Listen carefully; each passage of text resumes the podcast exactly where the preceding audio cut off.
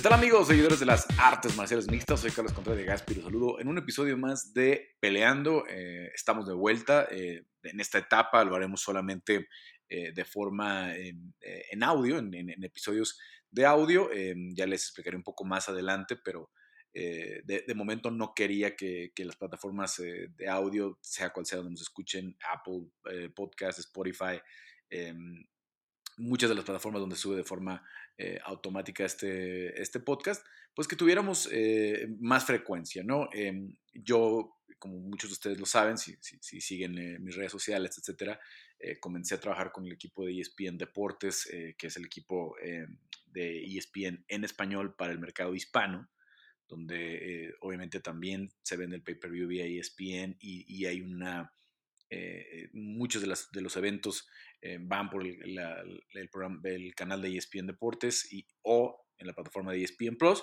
Y obviamente, pues allá hay un interés muy importante de, que sea una cobertura eh, pues mucho, cada vez mejor del mundo de las artes marciales mixtas y en específico del UFC y también de la PFL, que, fueron los dos, por ejemplo, que, que, nos tocó trabajar este año, porque son obviamente los que tienen los derechos la, compañía, pero sin descuidar pues algunos otros grandes eventos eh, de, MMA, algunas carteras que ha tenido Bellator, como algunos eh, momentos interesantes que tuvo este año, sobre todo eh, One Championship con toda esta idea de, entrar al mercado estadounidense, porque obviamente ellos en Asia son muy grandes, pero apenas este año comenzaron a apostar seriamente por el, mercado estadounidense. En fin, em, Llevamos unos meses tratando eh, de que este podcast se, se, integre a las plataformas de, ESPN. Ojalá que pronto encontremos la, la manera de, que se haga.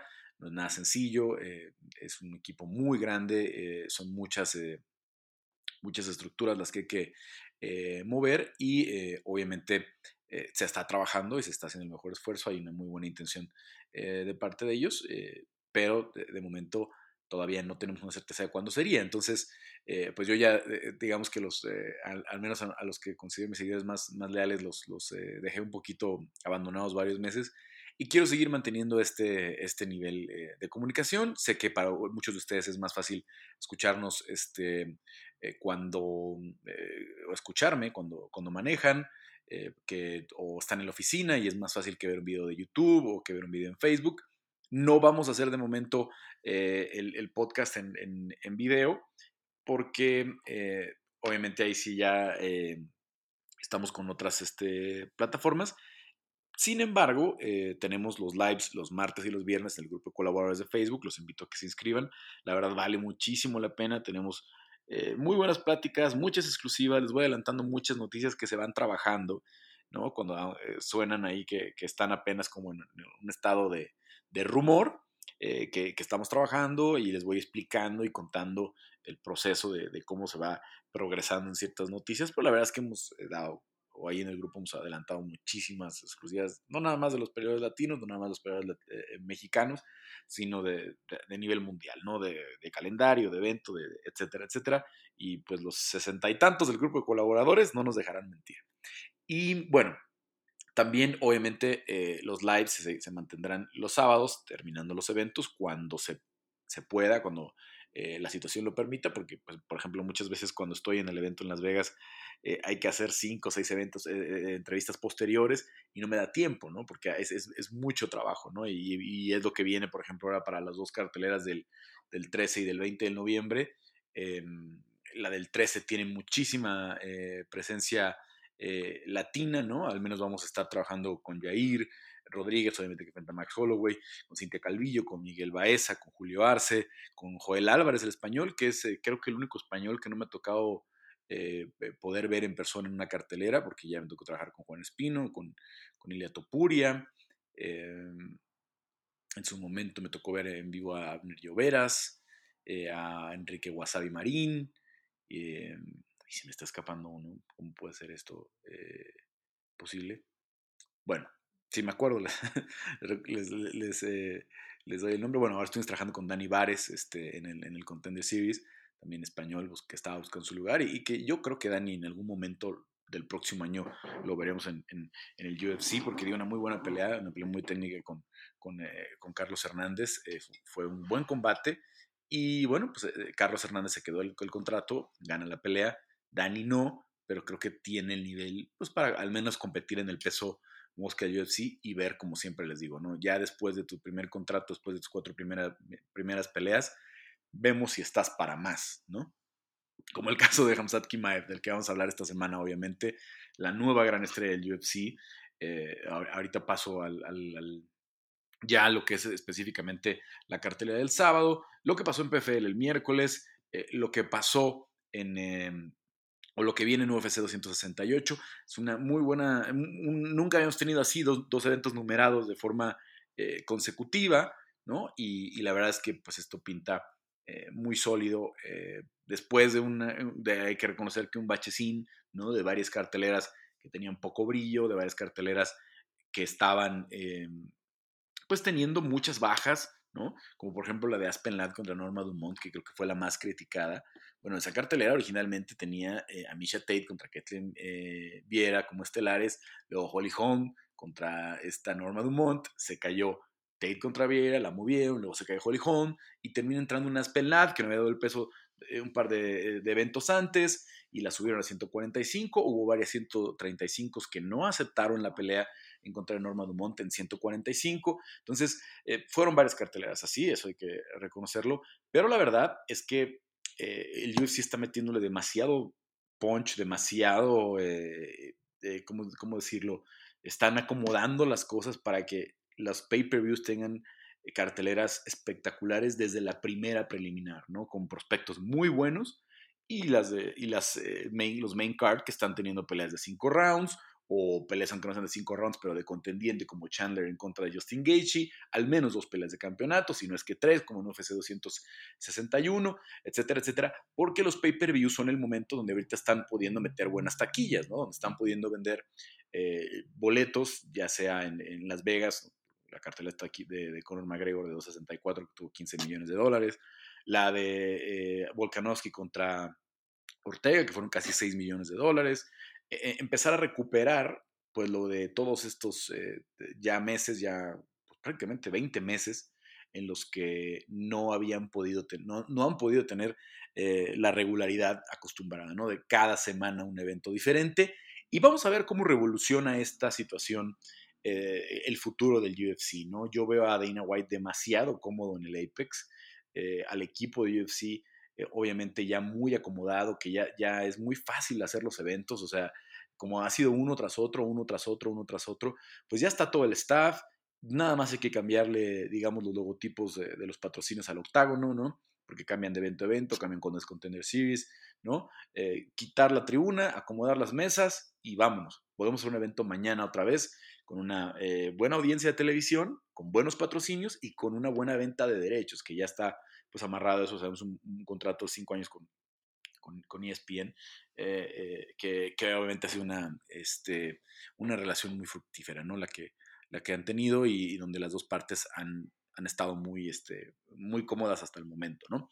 Entonces, bueno, eh, vamos a ver cómo afecta eso al futuro, sobre todo al hecho de que vayan a ciudades más pequeñas, ¿no? que, que, a lo mejor sí van a estar haciendo, haciendo Nights en, en mercados grandes. Sé que, por ejemplo, quieren ir eh, eh, en este 2022 que ya viene, quieren ir a San Antonio, ¿no? que es un mercado grande, eh, que a lo mejor no les da para un pay-per-view, pero sí para un Fight Night con una muy buena entrada. Eh, ¿Qué otro podríamos estar hablando? Sacramento, ¿no? O em, este, San José, donde hay una gran cultura del, del, del, MMA por todos los años de Strikeforce y donde está muy cerca un gimnasio muy grande como es el AKA. ¿No? Y donde hay una muy buena arena, ¿no? Acaba de ir eh, eh, Bellator, si no me equivoco, y, y, hay una muy buena arena ahí.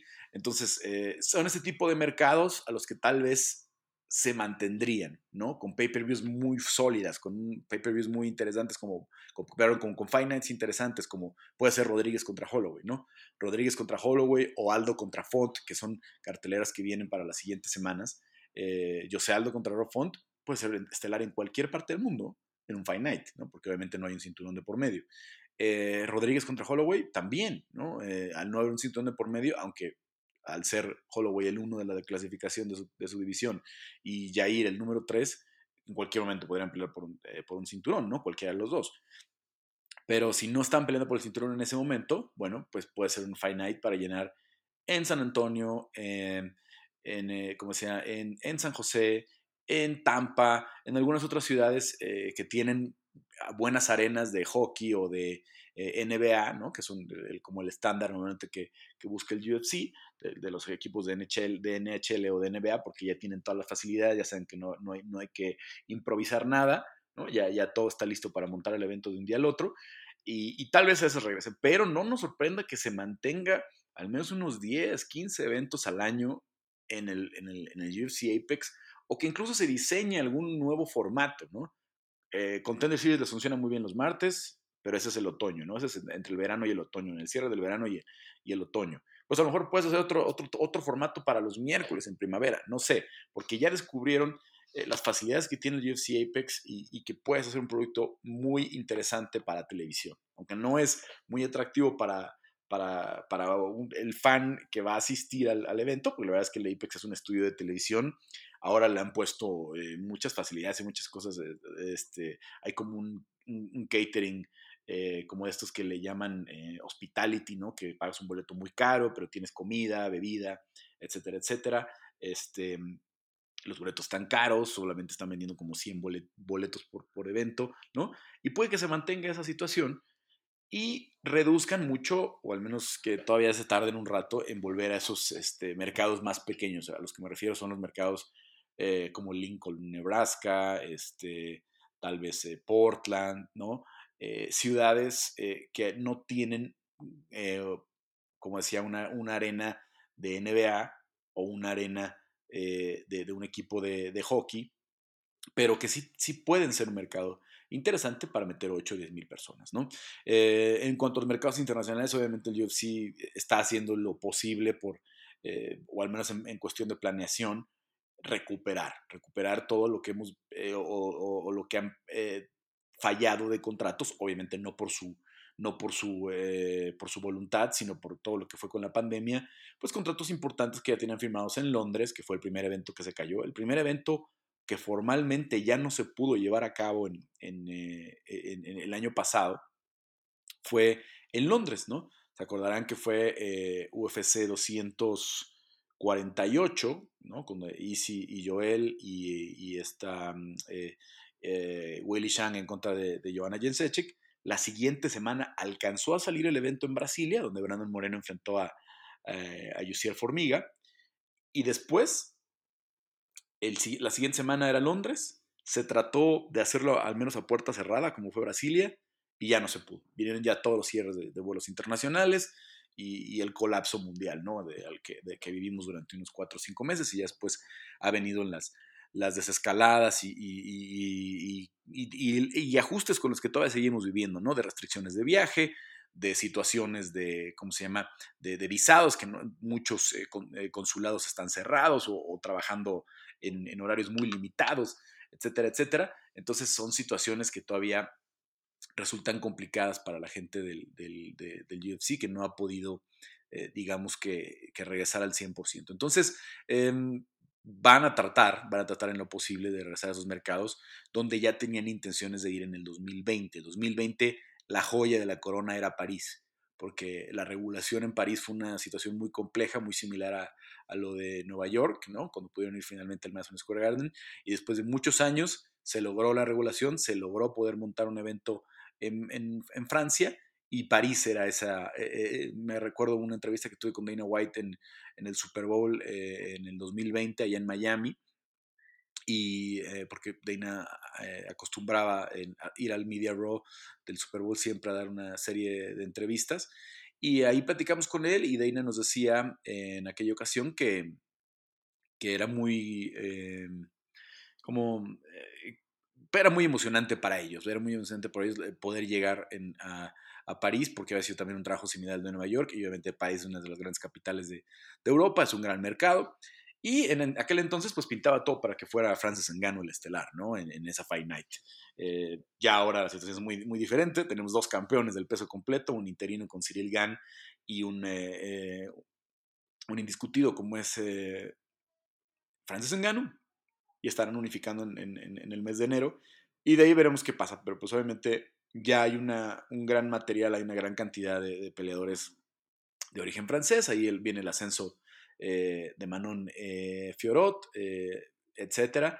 Que ya la cartelera puede tener cuatro o cinco nombres. Obviamente es, una, un, ir a París también representa poder tener allá a los españoles, ¿no? que para muchos este, fans de España, del MMA, ir a París es un viaje muy cortito en avión o incluso en tren. Eh, para los ingleses también es muy fácil llegar en, tren, entonces puedes meter tanto ingleses como españoles y obviamente de, cualquier, de cualquiera de las otras partes de, Europa eh, que, se pueden mover los fans, ¿no? Tienes ya una cantidad impresionante de rusos, de georgianos, eh, ahora de kazajos que también están llegando, etcétera, etcétera. Entonces, los mercados europeos son muy importantes para ellos, ¿no? Entonces, obviamente hay intención de regresar a Londres, hay intención de regresar a Rusia, hay intención de, como les decía, de, finalmente cumplir el sueño de, ir a París, eh, Hamburgo, ¿no? En Alemania, que también Alemania ha sido un mercado importante, Polonia, etcétera, etcétera. Latinoamérica, eh, el plan era en México y Argentina, se están tratando de reactivar ambas opciones. Eh, veremos, obviamente, Latinoamérica pues va un poco atrasado en esa situación de los, este, de los eh, de, pues, de, cómo se puede resolver el asunto de los viajes, aunque en México, pues ya en las siguientes semanas veremos, eh, creo que la gran prueba es la Fórmula 1, ¿no? Si ya la Fórmula 1 puede llevar a cabo un evento en México, creo que ya se abre la puerta para, para estos grandes espectáculos que ya nos habíamos acostumbrados a que era, pues, tener en México partidos de NBA, partidos de grandes ligas, partidos de NFL, ¿no? Eh, obviamente eventos de UFC, de la WWE, de, lo que se nos ocurriera, ¿no? Prácticamente ya México era esa eh, siguiente opción y a final de cuentas, pues no, no hay eh, pues esa continuidad para que, para que, para que pueda reactivarse todavía. El, Gran Premio de México creo que será esa, esa gran prueba, si todo sale bien, que creo que todo va en ese camino y, y ya de ahí pues poder pensar entonces de que se encuentre una fecha, lo ideal, el plan es que Brandon Moreno defienda en la Ciudad de México en, su siguiente defensa después de la del mes de enero, pero hay dos cosas allá a considerar. Primero, Brandon tiene que seguir siendo campeón, ¿no? Eso, eso no hay duda, ¿no? Eh, aunque, bueno, claro que podría venir a ser estelar en México en un Night, aunque no tuviera el cinturón, pero la idea es, primero, si Brandon es campeón, porque eso implicaría poder ajustar para traer un pay-per-view. Y luego si hay otro mexicano que pudiera pelear por un cinturón, porque están muy cerca eh, Rodríguez, que pelea con, Max Holloway, si gana, prácticamente está cantado que va a ser el siguiente retador de Alexander Volkanovski. No es una pelea nada fácil, obviamente Max Holloway es, una leyenda, uno de los mejores en la historia de la división. Eh, Irene Aldana está cerca, ¿no? Eh, por ahí tenía ya agendada la pelea con Jermaine Randami en dos ocasiones. En dos ocasiones este año se cayó, primero en el mes de, eh, iban a pelear, estaban planeando que pelearan el mes de junio, por ahí de marzo a abril se lesiona Jermaine Randami y se cae esa pelea, a Irene la ajustan la ponen con Yana Kuniskaya. Y después estaba para Nueva York. Para este, este fin de semana estaremos hablando de Aldana contra Jermaine de Brandon, y una de las peleas más importantes de la historia del, del MMA femenil mexicano, si no es que la más importante, ¿no? por, por lo que representa una ex campeona eh, y, y, la posición en la que pondría a, Irene dentro del UFC. ¿no? Obviamente eh, ya tenemos una campeona como es Karina Rodríguez en, en una, en una eh, promoción importante como es Invicta pero ser la ranqueada número uno del, UFC eh, eh, ya sería otro, otro nivel, ¿no? Otra, otra historia, que es a lo que podría llegar Irene en caso de vencer a Jermaine Durandamy, que no es tampoco, lo mismo caso de Max Holloway, cosa sencilla. Irene, eh, está cerquita también, Alexa Grasso está cerquita también, ¿no? Ella tiene una pelea importante con Vivi Araujo en el mes de enero y la podría acercar. Creo que por ahí al, y Vivi, si no me equivoco, Viviana yo está en el 7 del ranking de momento. Vamos a ver cómo se mueve de aquí el mes de enero cuando peleen. Pero creo que a Irene, perdón, Alexa todavía le, haría falta una victoria dentro del top 5 para pensar en que, en que pudiera ser retador. Pero tanto Yair como Irene creo que están a una, una victoria de poder ser los siguientes retadores de su división. Y obviamente Brandon, que ya es, ya es el campeón, ¿no? Entonces, todas esas combinaciones se agregaba por ahí a la mezcla eh, Brian Ortega, en caso de que Brian hubiera sido campeón, que hubiera este, sucedido esa, guillotina de la que milagrosamente salió Alexander Volkanovski, Brian podría haber defendido en México también. Eso creo que queda un poco eh, lejos eh, de momento. Y veremos, veremos cómo se maneja este año. Pero la verdad es que es un año que pinta interesante y en el que vamos a ver peleas muy importantes para, para, México, sin duda en el 2022. Pero bueno, primero hay que cerrar este año, primero hay que cerrar este año porque todavía hay una pelea de muy alto nivel, como es Rodríguez en contra de, de Holloway, y peleas importantes para el mercado latino, ¿no? Vamos a ver a Santiago eh, Poncinibio en UFC 169, Chito Vera esta semana con una gran eh, oportunidad en contra de Frankie Edgar, ¿no? En, 135 libras, un Chito que ha evolucionado muchísimo, que ahora tiene un striking eh, muy afilado, ¿no? Unos codos este, que entran ahí de, forma salvaje, que hacen mucho daño, mucho más echado para adelante. Y ojalá que respete menos a Frankie Edgar de lo que respetó, respetó a Jose Aldo, ¿no? Porque creo que eh, Chito pudo haber ganado esa pelea si le hubiera tenido menos respeto, si hubiera arrancado más agresivo. Eh, pero bueno, estos, estos, estos nombres como Aldo, como Edgar, no son leyendas nada más porque, por, por su linda cara, ¿no? Son leyendas por, porque se las saben de todas a todas, entonces también hay que tener muchas precauciones. Pero todavía viene un cierre importante de año y vamos a arrancar el 2022 eh, con la defensa de, de, Moreno en contra de Davison eh, Figueredo. Ya después de todo este eh, largo speech, vamos a platicar de lo que se dio en UFC 268, una cartelera que nos deja muchas cosas, pero sí hay que hacer un paréntesis con Hamzat Kimaev. Hamzat Kimaev tiene un ascenso como nunca habíamos visto en el UFC tiene una llegada al UFC como nunca la habíamos visto. Ni siquiera Conor McGregor en cuatro peleas estaba en el lugar en el que está Hamzat Kimaev, en, el reconocimiento del público. Esta fue su primera pelea con público dentro, en la era de, la pandemia, ¿no? ahora en, en, UFC 268, en Abu Dhabi, de 67, perdón, en Abu Dhabi. Eh, Hamzat tuvo eh, aquella oportunidad en Fight Island el año pasado, en la que primero pelea en 185 libras, luego lo hace en 170, en 10 días, dos victorias, ¿no? Ya, ya rompió una mexicana, Lupita Godínez ya rompió esa, esa racha, pero sigue siendo la brecha más corta entre, entre victorias de 10 días, ¿no? Obviamente hablando de la era moderna, no de la era de los, eh, de los torneos, porque pues, se ganaban más de una pelea en una noche, ¿no? Entonces, eh, el, récord sigue siendo ese. Los números son escalofriantes, eh, el, tiempo de dominio no lo han dominado ni, un, ni 10 segundos en, en la lona. Eh, ha pegado más de 200 eh, golpes a sus rivales, solamente le han pegado dos veces. Eh, por ahí yo creía que Gerard Mishhaert, que era un veterano, que era un tipo muy duro, iba a ser una prueba importante para él y, para nada, ¿no? Mishhaert, pues, lo noqueó de un golpe, ¿no? Luego pensaba también que Li Liang era un reto muy importante, me parecía absurdo el momio, incluso para los del grupo colaboradores decía, eh, está muy jugoso el momio a favor de Lin Jianliang, no lo podemos dejar ir, pero capaz que aquí se nos acaba el hype de, de este, de, del, ¿cómo se llama?, de, de Kimaev, y el momio estaba jugosísimo, ¿no? Y además Lin Jianliang venía de noquear de qué forma a Santiago Poncinibio, ¿no? Que no es fácil noquear a Santiago Poncinibio, entonces eh, parecía así, pero la verdad es que es real, todas las jaladas, todas las eh, locuras que dice eh, de momento le, estamos creyendo, porque si dice que pelea con Brock Lesnar, probablemente sí se pararía, no sé si alcance, le alcance la fuerza para no querer a Brock Lesnar, pero probablemente le aceptaría la pelea. Eh, probablemente pelea antes de que termine el año si, si, las cosas se acomodan para que lo metan en 269. Em, es un fenómeno, Hamzat Kimaev.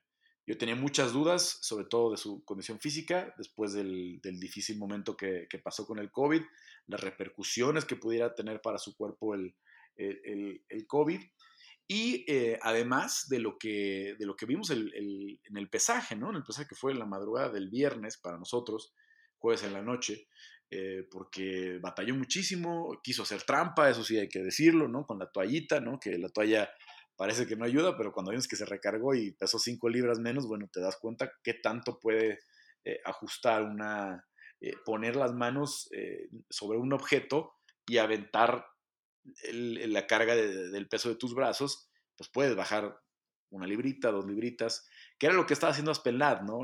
cuando se vino toda la polémica de su corte de peso, cuando estaba temblando, etcétera, etcétera, y por eso le obligaba a la gente de la comisión a levantar las manos, porque si tocaba el poste, que tiene el cubo este, que ya no, ya no usan toallitas en el UFC, sino que usan un cubo normalmente, sobre todo en el caso de las mujeres que, que hay que taparlas este, pues de la parte superior también, porque se quitan el top.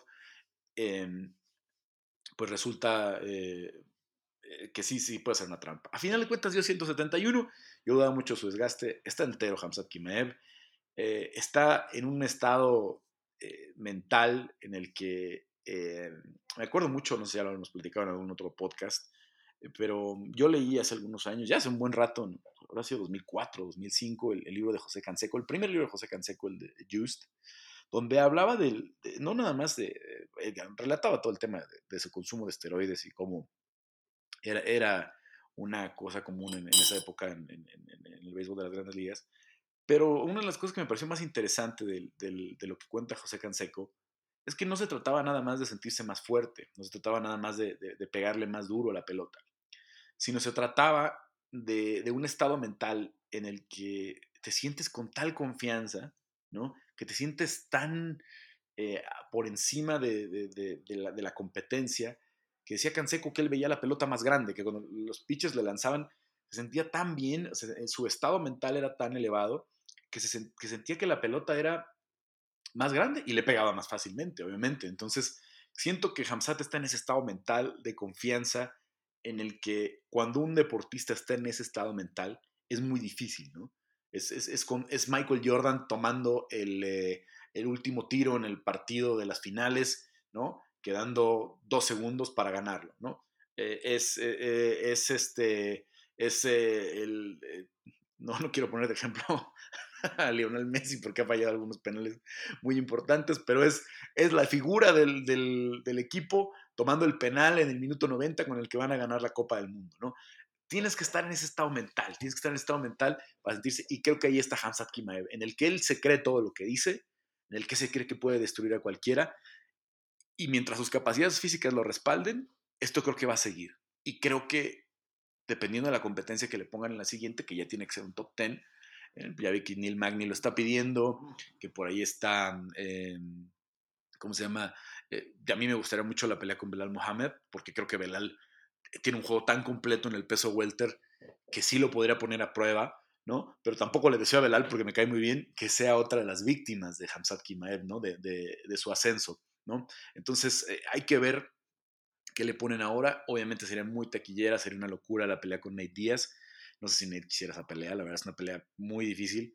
Eh, Nate quiere una pelea larga donde pueda lucir, como, como él dice, eh, creo que Nate sabe que él ya no está hoy para una eh, para una pelea de contendiente al título, pero sí una pelea con peleadores de muy alto nivel en el que lo vean, vean la clase de guerrero que es y seguirse ganando la gente. Ahí está el ejemplo de la pelea de Leon Edwards, ¿no? Leon gana la pelea ampliamente durante cuatro rounds, pero en el quinto lo toca y en el quinto hace todo, hace todo lo que es Nate, se burla de él, ¿no? A lo mejor desaprovecha la oportunidad de noquearlo porque lo pudo haber noqueado, pero Nate siendo Nate, y eso es lo que la gente ama de Nate. Y eso es lo que la gente ama de Nick Díaz. Entonces, eh, de su hermano. Entonces, creo que por ahí podría eh, ser esa mm, eh, oportunidad muy taquillera, pero no creo que ya esté en el camino de Hamzat, porque Hamzat pues ya pinta para pelear por el título de la 170 el próximo año, si se mantiene esto. La siguiente va a ser un top 10, y si le gana un top 10, van a pedir la pelea con Usman, van a pedir la pelea con, con Covington, ¿no? tiene una cantidad ya de peleas taquilleras de frente llámese Jorge Masvidal, em, la de Leon Edwards se quedó pendiente, obviamente por el tema de la, del COVID. Eh, ya hay mucho para, para él. ¿no? Entonces, quiero arrancar por ahí porque las demás historias son muy interesantes, pero lo que le hizo Lina Liang ya es de mucho respeto y yo no, en estos 11 eh, años ya que yo, casi 10 eh, años que llevo ya cubriendo fin de semana con fin de semana el MMA, no recuerdo algo así, no recuerdo algo así, este, tal vez todo ese hype que hizo Venom Page en Bellator, eh, pero obviamente con, con, su, medida de lo, de lo, que representa Bellator contra el UFC, esto puede ser más grande que Conor. ¿Eh? Esto puede terminar siendo más grande que Conor si, si, si sigue a este paso, ¿no? Si, si sigue este paso Hamzat. Eh, los números de los que hablaba Dana White son impresionantes, ¿no? Este, yo, no yo no tengo contenido todavía de, de, de Kimaev, más allá creo que del pesaje de la de Miss Hart. A ver, déjeme no, creo que no me tocó, no estoy seguro. Este, porque, mm, no, yo me regresé precisamente un, fin de semana antes de que de que Hamzat eh, peleara porque ya tenía, se, vencía mi, se vencía mi visa. Eh, y, obviamente no quería meterme en algún problema que, curiosamente luego me terminó saliendo eh, cuando según yo no estaba cometiendo, cuando ya tenía todo en, orden y todo, sí me acabaron rebotando y me acabaron cancelando mi visa, pero bueno, ya se resolvió, ya está en el pasado esa, esa situación y hemos podido entrar a Estados Unidos sin problemas en, en, lo que ha sido este año. Pero a ver, la de Mishard, no, sí, la, la de Mishard fue el 19 de septiembre. No me tocó estar ahí porque fue la de Colbyton Woodley. Yo me regresé un fin de semana antes, todavía alcancé a estar por ahí eh, en la cartelera de, Michelle Watterson contra Angela Hill. Y la verdad es que ya no, no, este, eh, no quiero este, inventarles porque no me acuerdo. no me acuerdo realmente por qué me, tuve que regresar en esa del 19 de, septiembre. Eh, y luego volví en el mes de, en el mes de octubre, ¿no? Este, al 28 de octubre, y ya nos quedamos ahí para el resto de, este, de, las, de las carteleras de, de Contender Series que, se llevaron a cabo ese año, y nos quedamos, que acabó siendo toda una odisea, ¿no? Porque mi plan era regresarme justo después de la pelea de Brandon Moreno contra Brandon Royal en UFC 155, y como se alargó esa situación, pues nos quedamos hasta, hasta el 13 de diciembre que ahí sí ya era el momento en el que se me vencía la visa, ahora sí ya me acordé. Em, pero no pudimos estar en esa de, de, de, de en contra Gerard Miskar por una situación de viaje. Yo no tengo sus contenidos todavía en, digital, todavía no sé cuánto genera en cuestión de tráfico, que pues obviamente sí lo vemos con Conor McGregor, sí lo vemos con eh, quién será, si, que, tenga también una popularidad importante. Bueno, en mi caso, para nuestro público, pues todos los, los mexicanos, Brandon, Jair, Alexa, Irene, en su momento Goyo. Em, que, generan mucho, este, mucho tráfico en el contenido, ¿no? Entonces vamos a ver, vamos a ver este, qué tanto sigue creciendo esto, pero la verdad los números que trae de la gente que quiere ver a Hamzat Kimaev son una locura. Y si agregas a Hamzat a 2.69 en Las Vegas, a 2.70 en, eh, en Anaheim, o lo ponen en febrero, en el pay-per-view de febrero, que pinta para que sea Texas o Arizona otra vez, eh, o Florida, ¿no? lo más seguro es que ese se quede en Estados Unidos todavía y en una de estas sedes donde, donde ya se la saben más fácilmente para hacerla, ¿no? No sé si regresar a Houston, ir a Miami, que se habló mucho de ir a Miami eh, antes de, poder ir a Jacksonville, ¿no? O regresar a Glendale o a, o a Phoenix, ¿no? Donde ya se tiene toda la logística muy bien, muy bien organizada. Este, sería una locura, ¿no? El fan estadounidense quiere ver a Hamzat Kimev, quieren pagar los boletos y si lo logran meter a una de esas, bueno, vamos a ver cómo sigue creciendo este fenómeno y también si hay alguien que lo pueda parar. También si hay alguien que pueda eh, meterlo en problemas, como por ejemplo eh, le pasó a Conor con, con Chad Méndez, ¿no? Que fue el primero que lo metió, porque Chad le estaba poniendo una zurra en el primer round, este, lo estaba eh, barriendo, ¿no? Y de pronto de esa forma milagrosa en la que se para Conor, lo conecta, ¡pum, pum! ¿no? y, uno de los ejemplos de la, de, la, de la, precisión y el poder de esa, esa mano izquierda de, de, McGregor. Vamos a ver si ya, ya le encuentran ese, ese rival. Eh, a mí Lin Liang y Gerard Vizcaer me parecían rivales que ya lo podían empezar a poner esas pruebas. Pero vamos a ver, vamos a ver qué pasa. El resto de la, de la cartelera, bueno, obviamente tiene las grandes historias. Fue una cartelera con mucho que platicar. Eh, voy a tratar de resumirlo rápido, ¿no? Nos sorprendió muchísimo eh, la condición eh, o, la desconcentración que le vimos a, este Jan Blakovic, la verdad. A mí pensé que iba a ser una pelea más. Yo, pensé y tenía muchas, creía mucho en que, en que Glover Teixeira podía ganar este campeonato. Pero pensé que eso iba a suceder a partir del, round 3, que a partir de la segunda mitad del tercer round iba a empezar a perder gas con este, el poder polaco de, Jan Blachowicz. Y entonces íbamos a ver ya esta experiencia, la resistencia, porque es muy resistente eh, Glover Teixeira, y sobre todo la técnica de sus manos, lo bueno que es en el piso, y que entre el cuarto y el quinto pudiera o finalizar o incluso ganar la pelea por decisión Glover Teixeira.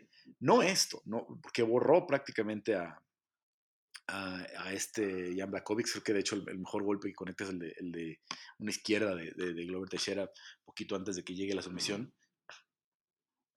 Y al final de cuentas, pues es el nuevo campeón, 42 años. Y uno de los campeones creo que, que, más quiere la gente, ¿no? A mí me tocó, obviamente, estar muy cerca con Brandon en, el campeonato de Glendale. Y, y, y, es de esas noches en las que todo el mundo, la comunidad, los fans, incluso fans brasileños, incluso peleadores brasileños, diciendo qué bueno que Brandon es campeón, ¿no? Conmovidos por el discurso al final, ¿no? Por la historia de Brandon, de que me cortaron hace tres años, regresé, lo logré, él sí se puede, ¿no? Entonces, de momento, Brandon era un campeón muy querido, un campeón, eh, o es un campeón muy querido, ¿no? Este, de, esas, de esas noches en las que todo el mundo salió feliz. No es que me quisiera que perdiera este, Jan Blakovic, pero esta noche también todo el mundo salió feliz de ver a Glover y con toda la historia detrás de él, campeón. Y en el caso de... Em, y en el caso también, otra historia similar este año, lo de Charles Oliveira, ¿no?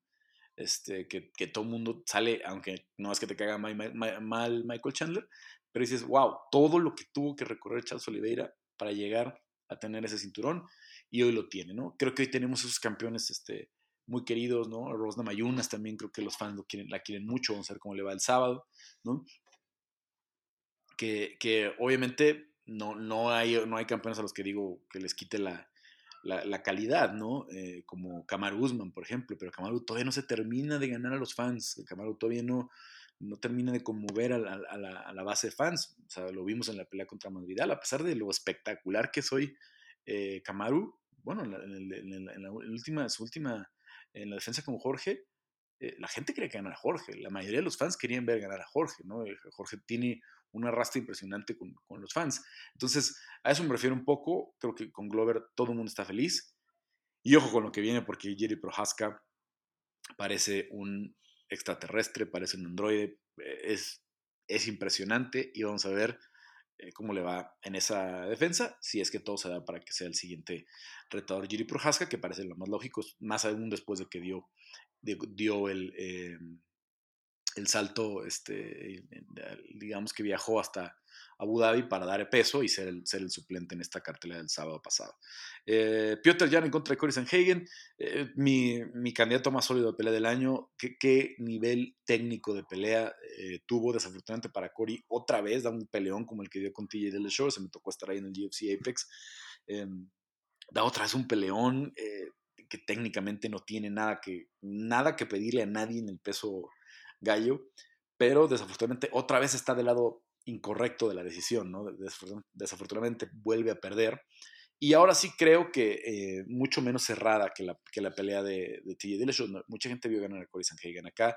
Creo que es muy claro que gana el primer round Cory Sanhagen, pero desde el segundo, cuando empieza a encontrar su distancia, Piotr Jan empieza a hacer mucho daño en el contragolpe, muy bien con sus combinaciones, trabaja muy bien el cuerpo. Creo que una parte importantísima de la estrategia fue patear al, cuerpo de Sanhagen cuando se pasaba de zurdo, porque eh, Sanhagen maneja muy bien sus guardias, tiene un gran manejo de sus pies. En fin, eh, iba a ser muy difícil que Cory eh, se mantuviera en esos ajustes de guardias tanto tiempo porque le estaban castigando mucho el cuerpo, aunque él también castigó mucho el cuerpo.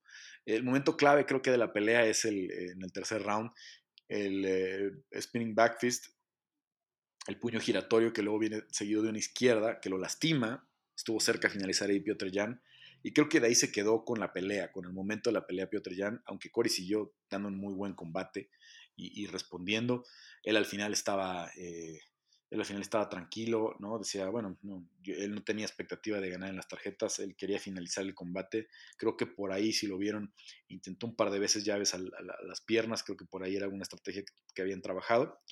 Y por ahí un loco me puso un Twitter, un tal eh, Albán, que creo que es español, decía, Cory planta cara y sobrevive, pero Jan ha dominado por completo, lo contrario de una pelea cerrada.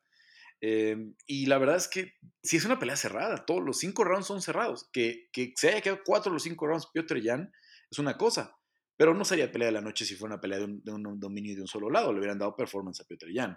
Eh, no sería candidato a pelea del año porque no es mi, mi, perspectiva, es una perspectiva que he visto de muchos expertos, de muchos peleadores. No estaríamos hablando de una pelea del año, de un candidato a pelea del año. Tenemos que porque Sanhagen siguió mostrando un nivel técnico espectacular. Y, creo que Sanhagen eh, va a regresar a pelear por el título, pero creo que el camino va a ser largo, ¿no? Desafortunadamente.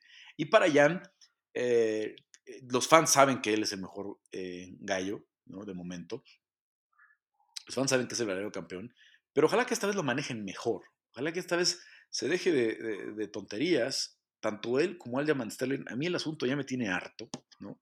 Eh, manejando muy mal eh, la situación. Y que le ha traído muchísimo hate, ¿no? El que cometió el error, el que cometió el error absurdo, infantil, fue Piotr Jan. El que, el, que salió descalificado por su propio error fue Piotr Jan. Aljamain Sterling no tiene la culpa, pero lo ha manejado tan mal, ha, hablado tanto y ha dicho tantas cosas y, bla, bla, bla. En lugar de decir, yo no soy el campeón hasta que esto se resuelva de una forma este, lógica, ¿no? O, como tiene que ser, eh, sin peleando, ¿no? Este, pero la ha manejado, ha sido tan extraño todo el manejo, creo que han cometido, no podría acabar porque si ustedes ven el Twitter de ambos es ridículo. Ya, estamos en el momento exacto en el que eh, Jan es el mejor peso gallo del mundo, pero el cinturón lo tiene Aljamain Sterling y esto solamente se puede arreglar en el octavo.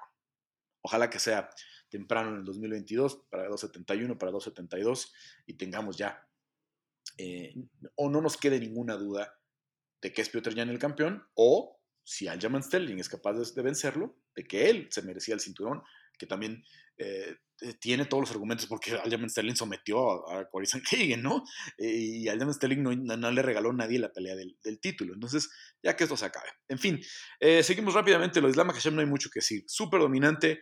Eh, está a un paso de la pelea del título. La siguiente va a ser eh, de contendiente. Eh, no creo que le den la pelea del cinturón. Creo que está muy cantado que el siguiente retador al cinturón va a ser Gaethje o, o Chandler. Sobre todo Gaethje, si Gaethje gana. Porque Chandler viene de pelear. Y más si Charles Oliveira logra retener, pues no, no creo que sea una revancha inmediata que, o tan pronta que, que, que, le fuera a dar a Michael Chandler. Pero parece todo muy cantado que va a ser em, así. Y también, eh, ya en una, visión más maquiavélica, no me sorprendería que, eh, que el UFC quiera esperarse hasta que se cierre Abu Dhabi, el siguiente pay-per-view que regresa a Abu Dhabi, para tener a Mahashev peleando por el cinturón. ¿no? Eh, puede ser Benil Darush el siguiente rival, puede ser el perdedor, puede ser Chandler o, o puede ser el perdedor de la otra, de, la del título, puede ser Poirier o, o este o Charles, que yo creo que Poirier, la verdad, no tomaría ese combate porque Poirier tiene combates de mucho dinero, por ahí con Nate, por ahí con Connor, ¿no? Este, eh, si se espera, se puede esperar hasta el verano que regrese Connor y, meterse otros 10 millones de dólares, ¿no? Este, a diferencia de lo que sería pelear con Islam Makhachev, que es un pay-per-view que no va a vender mucho, ¿no? También hay que reconocerlo, ¿no?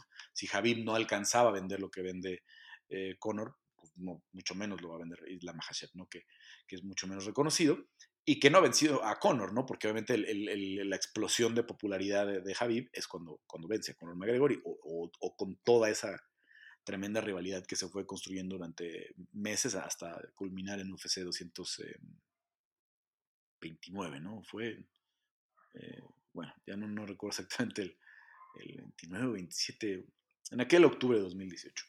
Em, en fin, entonces eh, lo de Islam decía muchas vueltas, muy dominante. Dan Hooker no es referencia en el piso. Yo pensé que Dan podía alargar mucho más la pelea antes de que lo llevaran al suelo, o que al menos iba a ser hasta el final del primer round, hasta el final del segundo. La verdad, eh, se vio brutal eh, Islam Mahashev. Eh, Alexander Volkov se mantiene ahí con la mano levantada. Para, desafortunadamente para él viene de perder con Cyril Gann, pero veremos qué sucede, ¿no? Porque podría tener una pelea más y, ser el, el, siguiente retador. Eh, dependiendo obviamente de Stipe Miocic, dependiendo eh, obviamente de John Jones, que ya sabemos que son casos aparte, que más allá de lo, de lo, de, lo deportivo, ¿no? que pues tiene que ver con, con otros asuntos de sentarse a la mesa a negociar con ellos. Hamzat Kimaev en contra de Li Liang, ya lo platicamos. Y Magomed Kalaev, eh, creo que muchos pensamos que podía vencer por su misión o, por, o, noquear a Volkan Ozdemir. Em, y, eso le había dado un salto importante, ¿no? Para meterse ahí entre los nombres de Majeta, de, de Alexander Rakic, de Don Reyes, que creo que sigue por ahí todavía eh, bien reconocido, ¿no? Como los probables siguientes este, retadores en las 205 libras. Y en las, este, en las preliminares, bueno, lo de Amanda Rivas eh, sigue creciendo en su popularidad, viene de, un buen un rebote después de la, de la, derrota que tuvo con, Marina. ¿no? Este, y Vierna Yandirova, que también eh, sabemos que es una, peleadora muy buena en el, piso, eh, pelea interesante. Eh, sube a Tukubok, eh, vence a Ricardo Ramos. Eh, obviamente situaciones ahí complicadísimas como la de Eliseu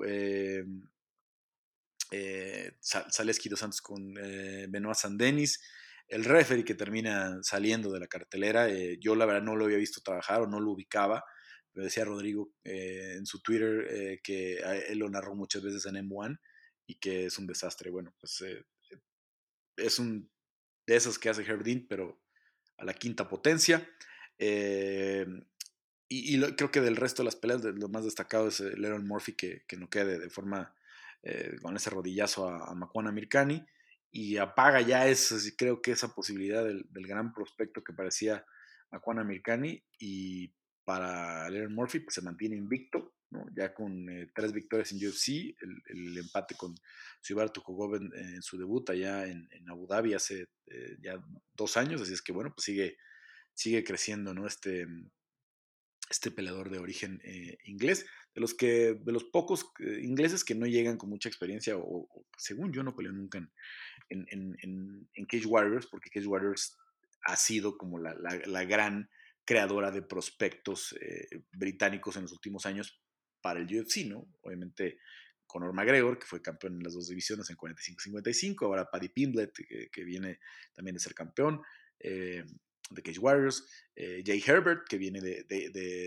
que venía con gran expectativa, viniendo a ser campeón de, Cage Warriors, le fue mal en sus primeras dos peleas y ahora ya, ya logró ganar con un muy buen eh, knockout en, la, semana pasada.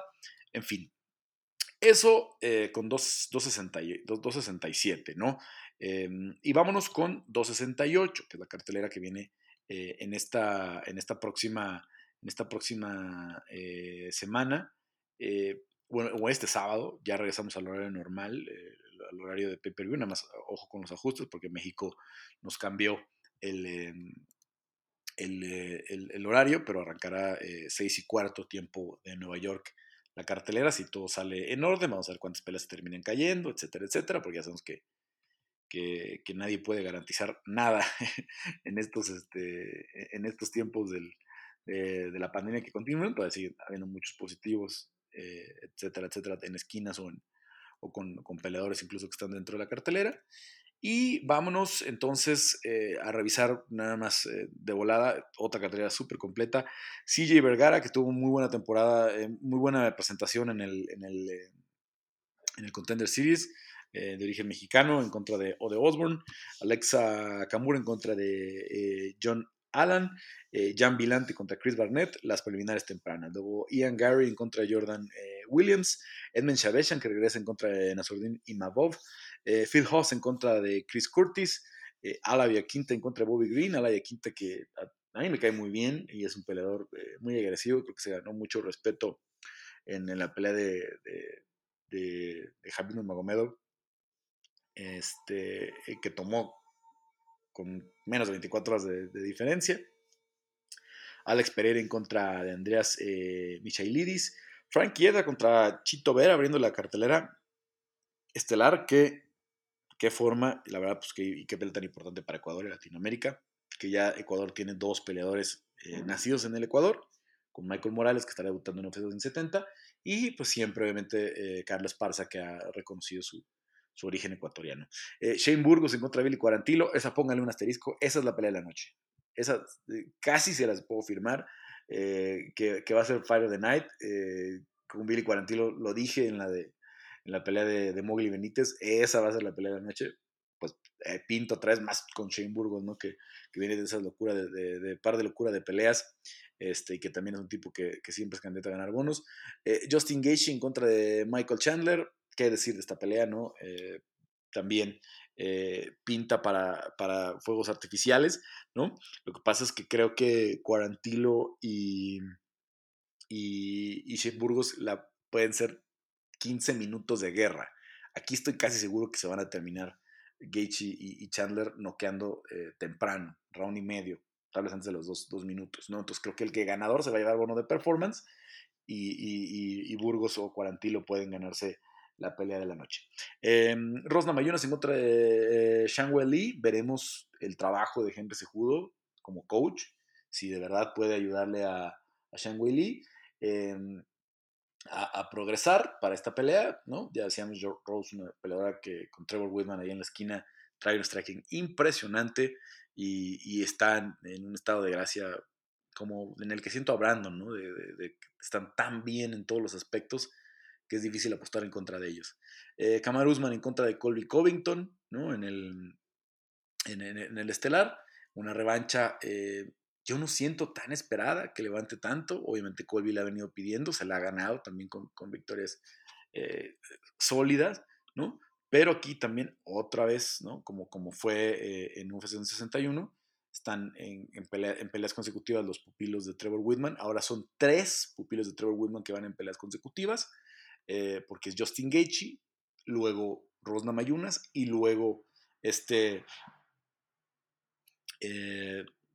Kamaru Usman, que también, ¿no? Eh, como, que hablamos de, lo de la situación de, de Corey Sanhagen, este es un ejemplo de alguien que cambia de guardia sin ningún problema, que es peligroso de zurdo, es peligroso de derecho, tiene un jab poderosísimo con las dos manos.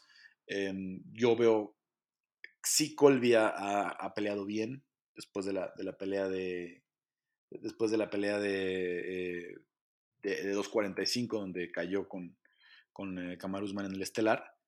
Eh, se vio bien contra eh, Tyron Woodley, pero es el único, el, único ejemplo que tenemos de, él. ¿no?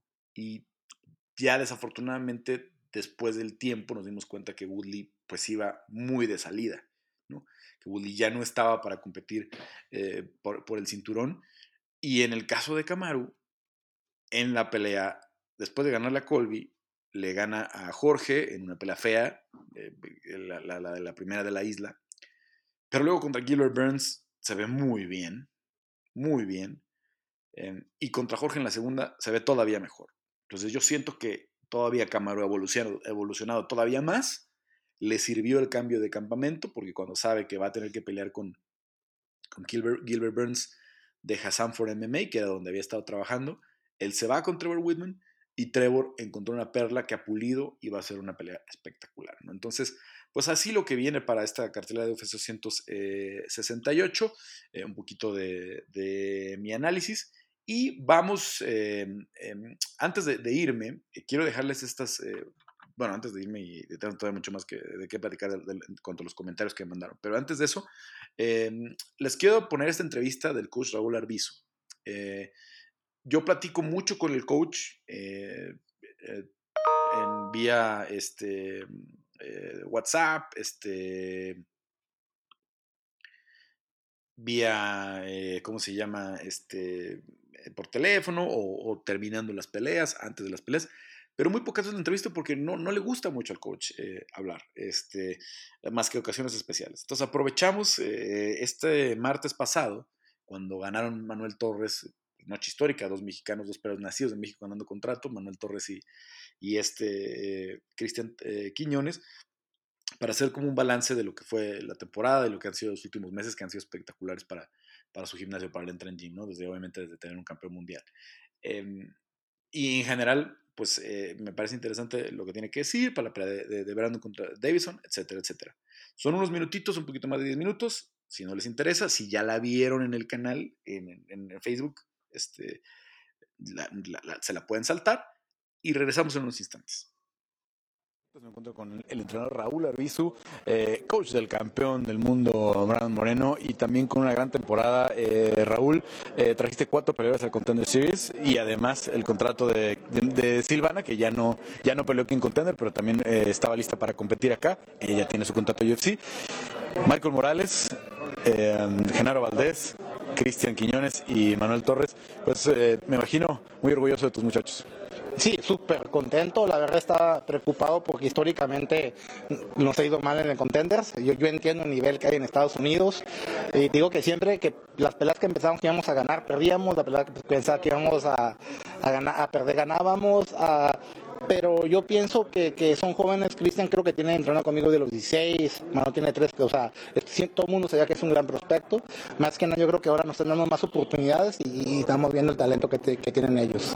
Eh, a veces en, los gimnasios, en los equipos, eh, se, va contagiando esta, eh, las buenas rachas, el buen ánimo y obviamente lo de Brandon tiene a todos muy arriba, ¿no? En, el estado mental de pensar y creérsela. ¿Cómo sientes tú hoy? Porque además cada vez tienes más gente queriendo llegar al gimnasio, sobre todo viniendo muchos de Sudamérica, ¿no?